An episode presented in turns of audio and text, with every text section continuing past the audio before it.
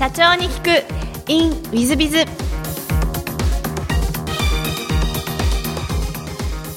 ィズビズの新谷です。先週の続きをお聞きください。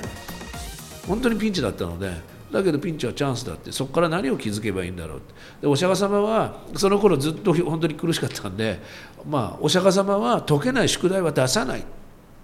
必ず解けるからこの宿題を出してるんだと。だからずっとやり続けるっていうそういうような思いはが持てるようになったのかな。で必ず、えーと、いい結果に結びつくっていうふうにはあの信じて信じてましたね。うん、なるほど。そうすると、まあ、修行された部分と勉強された部分が思考が変わったことによって生きてきたみたいな感じ、まあ、そうそういう感じですかね。はい、はい、なるほど。でその後、えーと、立て直しが成功されるわけですが、えー、これ立て直しが成功したのはどういう理由で立て直しが成功したんですか？なんで保護者がうちを選んでくれるんだろうと思ったというふうに気づいた時にアンケートを取ったんですよ。でアンケートを取ってこっちは保育の内容だとこう思ってるわけですけどつまり普通の、ね、企業さんだと自分とこのサービスだとか自分とこの、え商品だと思っているのと同じなんですけど実はアンケート結果が全然違ったんですよね。職員で選んでたんですよ、うん、だから秩父幼稚園の魅力って何だろうってというふうに質問された時に答えられなかったんですけど職員だったんですよ。で職員にスポットを当てるようになったんです、それまで職員は、ね、自分のある意味駒俺の思う通りに動けみたいな感じだったのがそうじゃなくて職員によって支えられてたからあなそうか一番大切なものって職員だったんだと。だからうちの魅力は職員だ。で職員がうちの魅力ですというメッセージを出していったんです。なるほど。そして一番変わったのが実は職員だったんですよねだから職員をあのその入園説明会の時にその頃からまあ少しずつやり始めてムービーを作って出すようになっていったんですけどその時に、えーと「秩父幼稚園の魅力は何と言っても職員です」っていうムービーを流したらそれをリハーサルで見てた職員が泣いたんですよ。でそこから大きく変わりました。なるほどじゃああの柴原住職のお考えが駒だったのが職員の皆様が財産そうそうそうそう考え方を変えたということそうですそうですそうですだからあのそこで職員が職員との僕とのなんていうんですかねあの一体感というかそれが生まれ始めてその年実は数字的には良くなかったんですけどでもあ初めて一体感を感じたってそこから少しずつ変わっていったんです。なるほどいやあの大変経営者の皆さん方今のお話は勉強になったんではないかなあそうですか。参考になるんじゃないかなと思うんですがえっ、ー、と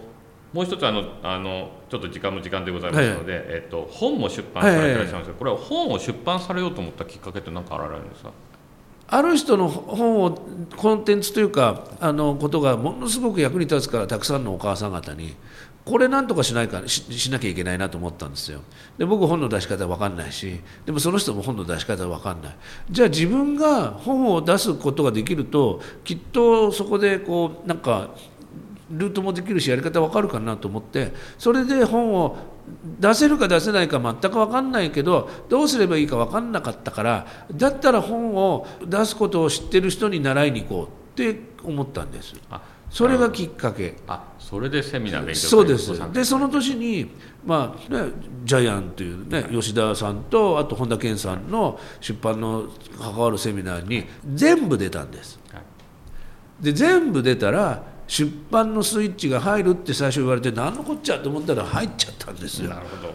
それで出したんです。ありがとうございます。あのうちとあの本田先生と吉田先生と三社のコラボのセミナーにいっぱい出ていただいてですね。そえそれで就職させてらっしゃる、はい、ちょっとじゃあのそちらの本の宣伝もちょっとさ、えー、していただければなと思いますが、えー、どんな本でいらっしゃるんですか、えっと、一番最初出したのがあの仏様に教わった 毎日をハッピーにする90の方法っていうんですけどでこれはあの今お話をさせていただいたような内容なんですね。最初の頃まあほとんどでもネガティブな部分の時のことは書いてないんですけどどういうふうなえ見方を変えると実は些細なこともハッピーに変わるんだっていう、まあ、それをあの自分が修行時代のこととか縁のこととかあとはこれからこういうふうなことをしたいんだっていうようなことを見開きで読み切るっていうような感じの90の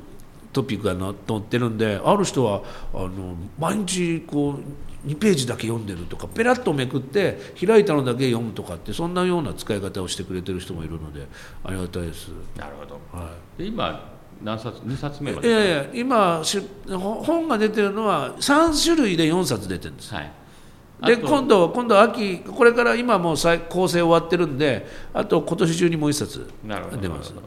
あと2冊はどんな本であのもう一つは、えっと「自分を大きく咲かせよう」っていう本でこれはやっぱり最初の本が、えっと、それなりに売れたのでそれがきっかけでまた吉田さんの世話になって文庫本を三笠出版から出していただいてそれから次がまたやっぱり最初の本がのきっかけで夏目社から毎朝5分禅の言葉練習帳っていう禅の言葉を解説して、まあ、仏教習慣というか習慣化の本なんですね。31日間毎日5分続けてると習慣化するという。ただあの毎日書いてますという人もいればあの書くのだけはやってませんとかねいろいろなんですけどでもそれもおかげさまで今度4釣りになったんで、はいはい、すごいですね、ええ、で今度出される秋の本はどんな今度はですね「あの大切な心の話」っていう本で、えっと、これはあの子供向けなんですけどあの、まあ、子供さんが持ってるこう毎日日常的に起こるような質問にお釈迦様はこうに答えてるよ。あとは僕のエピソードとか体験をちょっと交えて。なんか子供向けなんですけどでもおかげさんなんていうかねあの編集の方から言われたのはあこれは子供だけじゃなくて大人にも響きますなんて言われたんであそんなふうになっていけばいいなと思ってます。なるほど、はいあのぜひあのお聞きになってる皆さん方ご購入いただければなと思ってましてあの私年間50冊ぐらい大体送られてきてまあ大体全部、まあ、流流し読みですが、はいはい、見てますがその中であ面白かったなって人に、えー、何かしらメールをしたメッセージをしたのは柴原先生の住職の本だけという。あそうですそれぐらいあの大変あのあこれはいい本だということで思いましたので、はい、あのぜひあの全国の皆さんご購入されたらいいんじゃないかと思うんですがちょっとあのインタビュー戻りまして、はいはい、ちょっと違うご質問させていただきますが、はい、まあ、お好きなものことって言ったらいっぱいのところをおっしゃっていただいてましてまあ、動画制作なんていうのもあってさっきのお話も通じるなと思うんですが、えー、その中でやっぱり一番面白かったのは仕事。好きなこと仕事って言ってらっしゃって、えー、仕事そんなに好きでいらっしゃいます？仕事好きですね。仕事はね好きです、まあ、特に、まあ、子供相手子供の中に入っちゃえばそれだけで楽しいんだけどあと最近はとにかく職員の育成。うん、だから職員やっぱり僕あの自分のやりたいことがより明確になってきてやっぱり人を支援することなんだなっていうことに気づいてで子どもの成長を支援するっていうことと次は職員の成長を支援する。で職員がどんどんどんどん育っていく組織がどんどん育っていくっていうことがもうやっぱりこう一番面白いですね。なるほど。ある意味使命も理念も一致してきてそうそうそうそう。人生さえも一致してきてそうそうそうそう。だから23年ぐらい前ちょっと調子悪かったんですよ。気分的にでも今はあの無理なく力をも入れずっていう感じで毎日楽しいです。なるほど。で座右の銘は死ぬまで成長死んでも支援。これはどういう意味でこういう財布の目を、うん、あの本当はですねそれはまあ僕で自分のあの言葉として作ったんですけどで本当は死ぬまで成長死ぬまで挑戦死んでも支援でもその挑戦という部分をちょっと抜いたんですけどやっぱり死ぬまで成長していたいなと思ってるんですね。で人間ってやっぱりあの死ぬまで成長できるという脳はあのそういうふうにできてるらしいんでとにかく成長し続けたい。でも死んでも支援というのは、えーとこれが最近またより深まってですね私の父が、えっと、実は社会福祉法人を立ち上げて、えっとあの障害を持った方の高齢になってもずっとこう支えるっていう施設を作ったんですよ。創業の時は大変だったんですけどそれを 10, 10年経ってボコンと全部もう任せちゃって自分はもう本当ファンなんて創業者として退いたんだけどでも株式じゃないから配当とか全くないわけでで出資しただけで。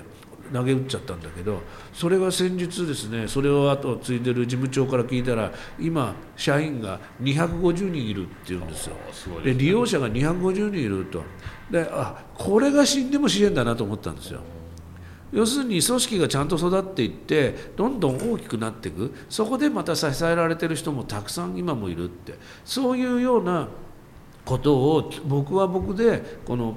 園とかお寺とかそれからまあ会社もあるんですけどそれらでたくさんの人がたとえ僕が死んだと亡くなって死んだとしてもずっと支援され続けている。そういうようなことを目指したいなと。なるほど。と思っています。なるほど。今のお話はもう全国の社長様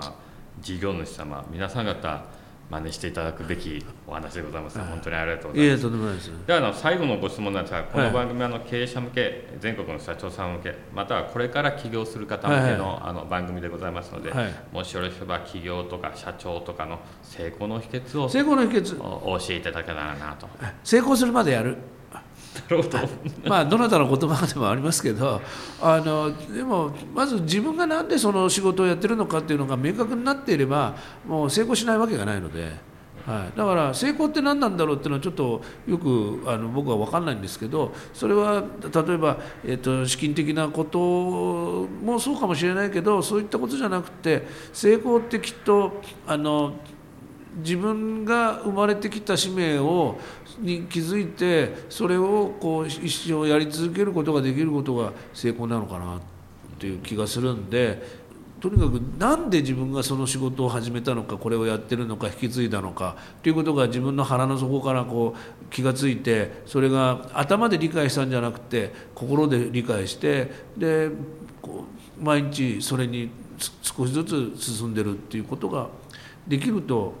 いいんじゃないかなって気がします。なるほど、まああの簡単なようで深いお言葉でございまして、多分皆さん全国の皆さん方も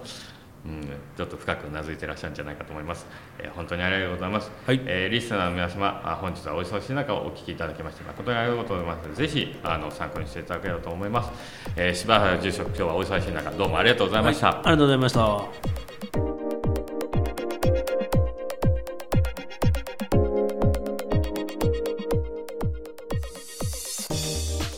本日の社長に聞くインウィズイズ、え、柴原住職の話をお聞きいただきまして誠にありがとうございます、えー、大変参考になったんじゃないかなと思います、えー、特にあの、まあ、修行され、えー、勉強されマネジメントマーケティングを勉強されそしてそれをうまく自分の考え方を変えることで生かすことができ、えー、成功されたあ,、まあ、ある意味、えー、社長業を成功されたあ住職なんじゃないかなと思います。えー、私も大変勉強になりました、えー、やっぱり結果的にマーケティングとマネジメント特に人の財産として生かしていくということが、えー、信頼以降もまあ事業が大きくなっていく企業が大きくなっていくそういうことなんだなと思いまして私自身が白原住職のお話を肝に銘じた次第でございます、えー、皆さん方も参考にしていただけたんじゃないかと思います、えー、本日の社長に聞くインウィズはここまで。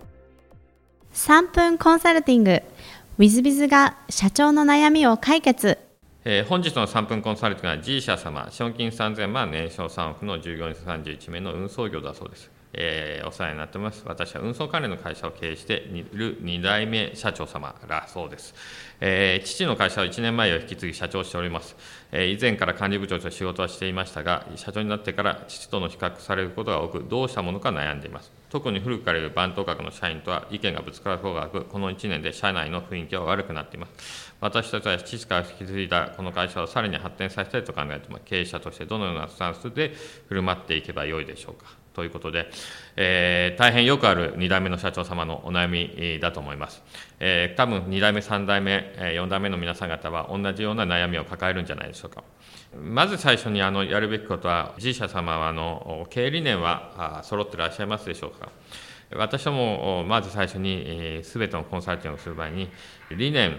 は何にするのかということから始めるケースが多ございます。ほぼ8割、9割は理念を作るとこからでしょうか。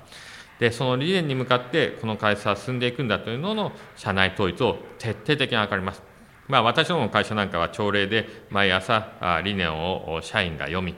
それに対して自分の体験談や感想などを話し、そして私や上司がそれに対してコメントをするということを毎朝毎朝、毎日毎日やるようにしております。そういう徹底をしていくことで、まず1つ目の効果は、おそらく社内の方々が社長様の考えに同感し、一緒にやろうじゃないかというような方が出てくる可能性が高いんではないかと思います。え、そうなってきますとその次の効果として、え、実を言うと当初仲が悪かった番頭閣の方ももしかすると社長のためにということで動いていただけるかもしれません。一方でもう一つの効果というのは実を言うとその理念や考え方に合わない方々は、えー、G 社様をお辞めになっていくんじゃないですか。ある意味結果的な自然リストラになっていくということが行われるんだと思います。それはそれでお互いの幸せでございますので合う合わないというのはあられますので、えー、そういう点ではその理念をまずは作られてその徹底をしていくということから始められたらいいんじゃないかなそういうことがその2代目の社長様のに、えー、合う合わない経営方針に合う合わないということが明確に分かりそして、えー、まあ、ある意味取捨選択ができるということが行われるんじゃないでしょうか。でプラスその上でもちろん就業規則はあられると思いますので人事評価制度なんかもお作りになり、社員たちがおそらく運送業ですと、ある意味財産だと思いますね、その社員たちの成長を願い、いろんなその教育制度などを揃えということをやっていくことが重要なんじゃないかな。その教育制度もやっぱり社長様、2代目社長様のお考えや目指す方向性、ビジョンみたいなのに合わせた教育制度を揃え、人事評価制度を揃えというふうになっていくと、自然と、徐々に徐々に、社長様と一緒の方向性を向く社員様が多くなっていくのではないかなというふうに思います。社長としては、えー、もちろん温和で、まあ、友好的なスタンスというのも一つには必要な部分もあるかもしれませんがむしろその自分の会社はこういうふうに持っていきたいんだということを何度も何度も社員さんに語りかけていくというスタンスが一番重要なんじゃないかなというふうに私自身は思っております。そういう意味で経営理念、朝礼などなど教育制度などなどを揃えていっていただくことが重要なんじゃないかなというふうに私は思ってます。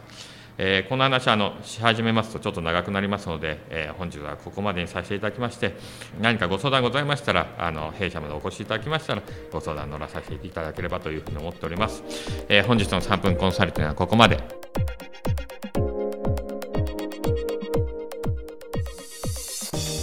最後までお聞きいただきまして誠にありがとうございました。